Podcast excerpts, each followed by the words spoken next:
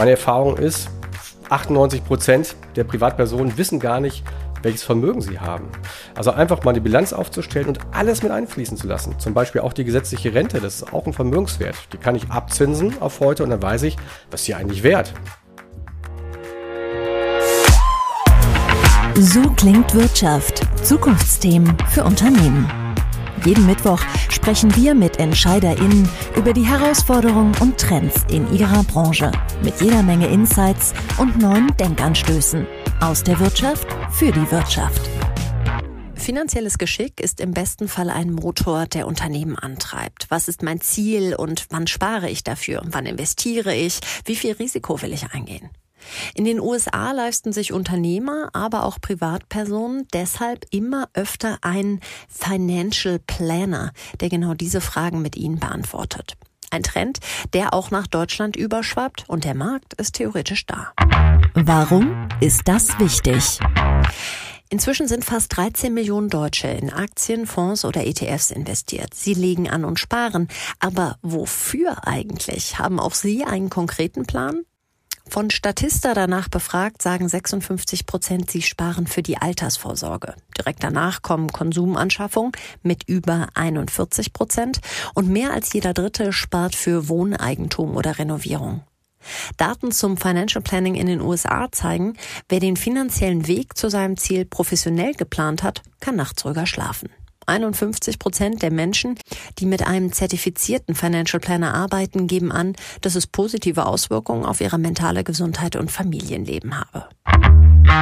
Wir bewegen uns heute also auf den Spuren des Financial Planning und versuchen herauszufinden, ob und wie es den finanziellen Horizont von Unternehmen und Privatpersonen erweitert und vor allem, was denn der Unterschied zu heutigen Ansätzen ist. Mein Name ist Jessica Springfeld und ich freue mich auf meine heutigen Gäste. Nachgehakt. Einmal Marcel Reyers, er ist zertifizierter Financial Planner und stellvertretender Vorsitzender des Financial Planning Standard Board Deutschland und Christopher Pavlek, er ist Ansprechpartner für FinanzberaterInnen beim ETF-Spezialisten Vanguard. Herzlich willkommen. Hallo zusammen, freut uns dabei zu sein. Lasst uns erstmal das Wording festzurren, denn Tatsache ist, für den Financial Planner gibt es Stand jetzt keine offizielle deutsche Übersetzung. Jetzt könnte man meinen, Finanzberater sei relativ nah dran. Aber was unterscheidet einen Financial Planner nochmal von jemandem, der eher klassischen Produktverkauf macht, Marcel? Ja, also erstmal vielleicht Finanzplanung an sich. Der Begriff ist gar nicht geschützt in Deutschland. Es gibt viele Anbieter, die werben mit Finanzplanung. Was da wirklich hintersteckt, muss man sich mal anschauen. Financial Planning im Sinne des FBSB Deutschland hat schon gewisse Besonderheiten und auch Qualitätsmerkmale, die andere nicht haben. Also Financial Planning in dem Sinne ist eigentlich anders als ein Produktverkauf eine Dienstleistung.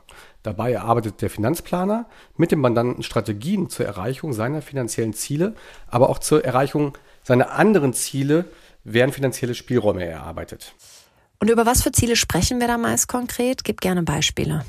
Gerne. Also ja, ganz konkret ein finanzielles Ziel kann zum Beispiel sein, ich habe eine Altersvorsorgelücke und brauche im Alter 350.000 Euro zum Zeitpunkt des Ruhestandseintritts. Das kann ich fest kalkulieren. Wie komme ich da hin? Ein anderes Ziel kann sein, dass ich sage, na ja, ich möchte im Alter viel reisen. Ich möchte vielleicht auch, der Wunsch kommt wirklich oft, ein schönes Pflegeheim. Aber auch hier kann Financial Planning helfen, dafür mit Budgets zu arbeiten und zu schauen, inwieweit sind Spielräume für diese Ziele eigentlich drin. Laut Google gibt es ungefähr 1500 zertifizierte Financial Planner in Deutschland. Das sind viel, viel weniger als Bankkauffrauen, Bankkaufmänner, FinanzberaterInnen etc. Siehst du hier trotzdem einen wachsenden Markt? Und wenn ja, warum, Christopher? Was wir natürlich auch sehen, dass fast jeder dritte US-Dollar von Finanzvermittlern kommt. Also das, was wir an Vermögen verwalten. Das heißt, das ist schon eine Dienstleistung, die allgemein gebraucht und auch genutzt wird. Financial Planning ist natürlich dann ein wichtiges Toolset, was in der Finanzberatung genutzt wird. Und der Marcel hat das halt eigentlich auch schon auf den Punkt gebracht. Der schöne Unterschied zum, ja, du hast es klassischer Produktverkauf genannt, äh, ist einfach, der Fokus liegt auf den Bedürfnissen des Kunden und nicht, was habe ich in meiner Verkaufspalette. Und das ist ja eigentlich auch das, was sich die Kunden wünschen, dass auf die Kunden eingegangen wird. Keiner wird morgens wach und wünscht sich auf einmal 5, 6 Prozent Aktienmarktrendite, sondern eher, ne, man steht vielleicht mal morgens auf und und denkt sich Altersarmut, Rentenlücke, ich muss da irgendwie was machen und da hilft halt Finanzberatung plus Financial Planning, Ziele zu erreichen und die Produktauswahl ist natürlich dann auch wichtig, aber eben nur Mittel zum Zweck, um diese Motive und Ziele zu erreichen. Jetzt gibt es diese Dienstleistungen ja nicht nur für Privatpersonen, sondern auch Unternehmen ähm, leisten sich Financial Planner. Wie läuft dann so ein Prozess ab, Marcel? Ja, okay. Also prinzipiell hat das Financial Planning immer verschiedene Stufen. Also zunächst einmal haben wir in der Regel das Thema, dass erstmal die Arbeitsbeziehung geklärt werden muss, ne? weil viel Financial Planning in der Regel auf Honorarbasis funktioniert. Dann kommt die wichtigste Stufe, das ist eigentlich die zweite. Das ist erstmal Erfassen aller Informationen. Und das sind zum einen ganz klar natürlich Wünsche und Ziele des Mandanten, aber auch vor allem alle Basisdaten. Das sind beim Unternehmer halt nicht nur die klassischen Finanzdaten wie Kontoauszüge, Depotauszüge etc. Das können auch die Gesellschaftsverträge sein, eventuell Testamente. Das können aber auch unternehmerische Daten sein wie Jahresabschlüsse, BWAs und Summen- und Saldenlisten. Also alles, was relevant ist eigentlich für verschiedene Szenarien und für die Erstellung des Status quo, der in der Form einer Bilanz passiert. Bilanzen kennen Unternehmer in der Tat, aber wie arbeitet ihr dann mit diesen Zahlen? Und das ist auch schon Punkt 3. Also in der Regel passiert dann eine Analyse und Bewertung. Und auf der Basis kann dann eigentlich unter Berücksichtigung der Ziele und Wünsche eine Strategie entwickelt werden.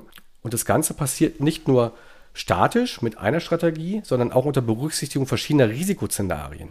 Weil jeder Unternehmer denkt natürlich auch darüber nach, je nachdem wie die wirtschaftliche Entwicklung ist, in welchen Szenarien und mit welcher Wahrscheinlichkeit erreiche ich meine Ziele. Und genauso funktioniert Financial Planning. Es geht halt nicht nur darum, immer linear durchzuplanen, sondern auch ruhig mal die Planung gewissen Stressszenarien zu unterstellen, wie eine Berufsunfähigkeit, Börsencrash, oder vielleicht im schlimmsten Fall dem Tod des Unternehmers. Und in den letzten beiden Stufen geht es dann eigentlich um die Umsetzung der Empfehlung. Das kann beim Financial Planner passieren, muss aber nicht. Und Stufe 6 ist eigentlich der regelmäßige Check-up. Genauso wie ich beim Steuerberater die regelmäßige Bilanzbesprechung habe, sollte ich auch in regelmäßigen Abständen, wenn sich Lebensumstände ändern beispielsweise, meinen Finanzplan updaten und schauen, ob es da was Neues gibt.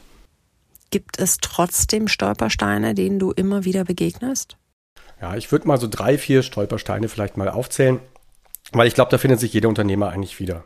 Also der Klassiker ist, dass ein Großteil der Vermögenswerte im eigenen Unternehmen stecken. Im schlimmsten Fall vielleicht noch mit Gesellschafterdarlehen sogar dieses Klumpenrisiko des eigenen Unternehmens aufgebauscht wird. Ein weiterer Punkt ist eigentlich die Verteilung der Vermögenswerte innerhalb der Familienmitglieder von Unternehmern. Häufig ist es so, dass der, der das Unternehmen hat, auch auf der privaten Seite einen Großteil der Vermögenswerte hält. Immobilien, Depots etc. Kommt es jetzt zum Erbschaftsfall, dürfte es in der Regel, und da kenne ich genug Fälle, schwierig sein, für die Nachkommen die Erbschaftssteuer zu bezahlen. Andere Themen sind Asset Protection, also das heißt auch, denkt man gar nicht dran, naja, was wäre denn im Insolvenzfall? Ja? Ist mein komplettes Vermögen weg? Gibt es hier nicht Instrumente, wo ich finanzplanerisch schon mal so einen Fall durchspielen kann und schauen kann, kann ich Vermögenswerte ein Stück weit aus dem Gläubigerzugriff bekommen? Oder aber auch ganz einfach, in welcher Struktur lege ich eigentlich mein Kapital an? Ich höre raus, ihr geht da wirklich in die Tiefe und ihr arbeitet, soweit ich weiß, auch mit ähm, Juristen etc. dann zusammen. Jetzt schauen wir aber mal auf die Privatpersonen. Das ist schätzungsweise etwas weniger komplex. Christopher, du kannst das ja aus der Vogelperspektive beobachten. Worauf sollte ich deiner Meinung nach denn achten, wenn ich privat meine Finanzen wirklich durchplanen möchte? Wenn Sie als Privatperson oder auch Unternehmer, das sehe ich erstmal egal, ähm, nach einer Finanzberatung schauen, am besten jemanden, der auch das Toolset äh, Financial Planning nutzt, ähm, dann suchen Sie einen vertrauensvollen Berater beziehungsweise einen vertrauensvollen Financial Planner, der Sie unterstützt. Deswegen gibt es ein paar Sachen zu beachten und da sage ich immer, stellen Sie kritische Fragen. Ganz einfach, es geht um Ihr Geld, um Ihre Zukunft und wenn ein Finanzberater da schon genervt oder empört ist, ist das schon mal ein schlechtes Zeichen. Und Sie können eben solche Fragen stellen, ja, wie unabhängig ist dieser? Dann, welche Kosten entstehen? Also, wie wird dieser Financial Planner, Berater vergütet? Über Honorar, über Provision? Wird einem das transparent dargestellt? Wie kann der Financial Planner eine dauerhafte Betreuung sicherstellen? Ähm, wie wird das festgelegte Konzept nachhaltig überprüft und so weiter und so fort? Okay, also erstmal jemanden finden, dem man vertraut. Ähm, aber was wären dann die ersten Steps? Ja, also ich kann nur empfehlen, eigentlich sehr offen miteinander zu arbeiten. Ja, das funktioniert ja nur, wenn es wirklich holistisch, also ganzheitlich angelegt ist. Das heißt, ich muss schon als Finanzplaner alle Informationen haben, um wirklich saubere individuelle Handlungsempfehlungen abgeben zu können. Ne, wenn das nicht gegeben ist, ist, das nicht der Fall. Aber es kann auch jeder Privatanleger relativ einfach selber anfangen, ja, indem er einfach mal eine Bilanz zieht. Meine Erfahrung ist, 98 Prozent der Privatpersonen wissen gar nicht, welches Vermögen sie haben. Ne? Also einfach mal die Bilanz aufzustellen und alles mit einfließen zu lassen. Zum Beispiel auch die gesetzliche Rente, das ist auch ein Vermögenswert. Die kann ich abzinsen auf heute und dann weiß ich, was sie eigentlich wert. Oder meine Arbeitskraft, die kann ich auch bilanzieren. Das ist mein Humankapital. Ja, also das sind ganz spannende Themen wo man sich mit beschäftigen sollte. Also überhaupt einen Plan zu erstellen, ist erstmal der erste Schritt oder ein Status quo.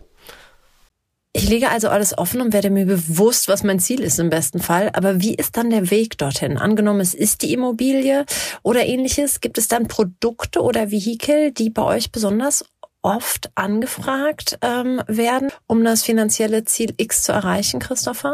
Ja, also ganz klar. Also wir sehen hier die passive Anlage als geeigneteste Mittel für die meisten Anleger. Und das können sie eben mit klassischen Indexfonds oder auch ETFs umsetzen, ähm, während ETFs natürlich in Deutschland deutlich bekannter sind. Also ähm, äh, die kennen alle. Denn in der Kostenstruktur haben sie keine Kommission oder Provision, sondern eine klare und effiziente Kostenstruktur. Sie sind transparent und Sie wissen also, was drin ist. Wenn Sie einen Index von der ganzen Welt abdecken, haben Sie eben auch die ganze Welt, also beziehungsweise die Unternehmen, Aktien von der ganzen Welt dort abgebildet. Am besten das auch physisch und flexibel. Ja, die Produkte sind eben börsentäglich äh, handelbar. Seit der ersten Notiz von ETFs an der deutschen Börse, das ist jetzt glaube ich schon über 23 Jahre her, haben wir jetzt fast über 2000 ETFs gelistet. Und dann kann das natürlich einem relativ stark erschlagen bei der Menge von, von ETFs. Und da muss man eben darauf achten, was man am besten für die Altersvorsorge auswählt. Und dann sagen wir eben, dass Nischenprodukte, Themenprodukte, Sektoren und so weiter eben nicht so geeignet sind, ähm, sondern dass sie eben weltweit streuen sollten. Da hat auch unser Gründer immer pflegte da zu sagen, dass sie beim Investieren nicht die Nadel im Heuhaufen suchen sollen, ne, sondern sie sollen einfach den kompletten Heuhaufen kaufen. Das machen sie mit so einem weltweit gestreuten ETF. Und das ist eben auch ein Steckenpferd von Vanguard und ja, so sind wir auch zum zweitgrößten ähm, Vermögensverwalter der Welt geworden. Jetzt ist die Sache mit den ETFs ja, man lässt sie am besten jahrelang liegen und ähm, sie sind natürlich zumindest temporär manchmal Schwankungen ausgesetzt. Ist das für die meisten Kunden okay oder sucht der ein oder andere noch, noch mehr Absicherung? Ja, also ich würde generell sagen, natürlich in der Finanzplanung arbeiten wir mit Marktrenditen. Das muss man herausstellen. Das heißt, letztlich muss der Mandant entscheiden. Ich würde immer sagen, wir arbeiten hier mit Marktrenditen und er muss sich entscheiden, will ich ein positives oder negatives Abweichungsrisiko haben. Das habe ich, wenn ich aktive Investmentstrategien verfolge. Meine Erfahrung ist aber, dass der Großteil der Anleger eigentlich mit der Marktrendite ganz happy ist. Und dann geht es eigentlich nur noch um die drei Punkte, die er beeinflussen kann. Das sind zum ersten natürlich die Kosten. Ne? Ich kann äh, relativ transparent ja vergleichen bei ETS, was ist der kostengünstigste. Dann natürlich das Anlegerverhalten und da ist die Strategietreue eigentlich erfolgreicher. Also einmal eine saubere Strategie und beibehalten und dann kommen wir zu Punkt 3, die muss natürlich regelmäßig reallokiert werden. Hier kann die Finanzplanung helfen. Durch die schriftlich fixierte Strategie habe ich auch immer so ein bisschen den Handlungsleitfaden für die regelmäßige Reallokation. Und deswegen passen Indexfonds eigentlich ganz gut. Dann lasst uns einen Blick in die Zukunft werfen. Financial Planning ist in Deutschland verglichen mit den USA zumindest noch eher in den Kinderschuhen. Ändert sich das? Ja, also einmal ist natürlich das Thema Financial Planning ist eine Dienstleistung, die von hochqualifizierten Beratern, CFPs, erbracht wird. Das heißt, die Stundensätze sind nicht für jeden im Moment erschwinglich oder es wert, das zu machen. Das muss man ehrlicherweise sagen. Es würde aber für jeden Sinn machen. Durch das Thema Digitalisierung habe ich aber zukünftig die Chance, zum Beispiel bestimmte Prozesse auszulagern, wie beispielsweise eine Datenerfassung. Das heißt, Financial Planning wird wahrscheinlich günstiger werden für den einzelnen Anleger und damit einer breiteren Bevölkerungsgruppe zugänglich. Und der zweite große Punkt, der auch aus den USA jetzt kommt, ist im Moment das Thema ähm, Psychologie of Financial Planning. Also es wird immer wichtig, psychologische Elemente mit einzufassen, das ganze Thema Money Mindset zum Beispiel, ja. Also wie ist es bei mir eigentlich von der Kindheit her geprägt, mein Verhältnis zu Geld?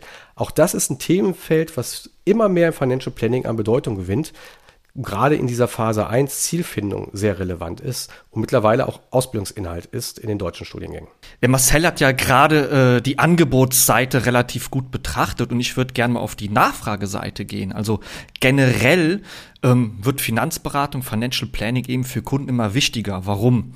Weil wir eben sehen, Rentenlücke, Altersarmut, also wir sehen immer mehr Bedarf, sich mit der eigenen finanziellen Situation auseinanderzusetzen, weil auch ne, in der Vergangenheit wurde da auch oft mit ineffizienten Produkten gearbeitet und nicht jeder hat eben die Lust, Zeit, das Wissen und vor allem nicht die Disziplin, sich darum selber zu kümmern. Und da ist eben Financial Planning beziehungsweise die Finanzberatung ja ein Teil der Lösung. Ne?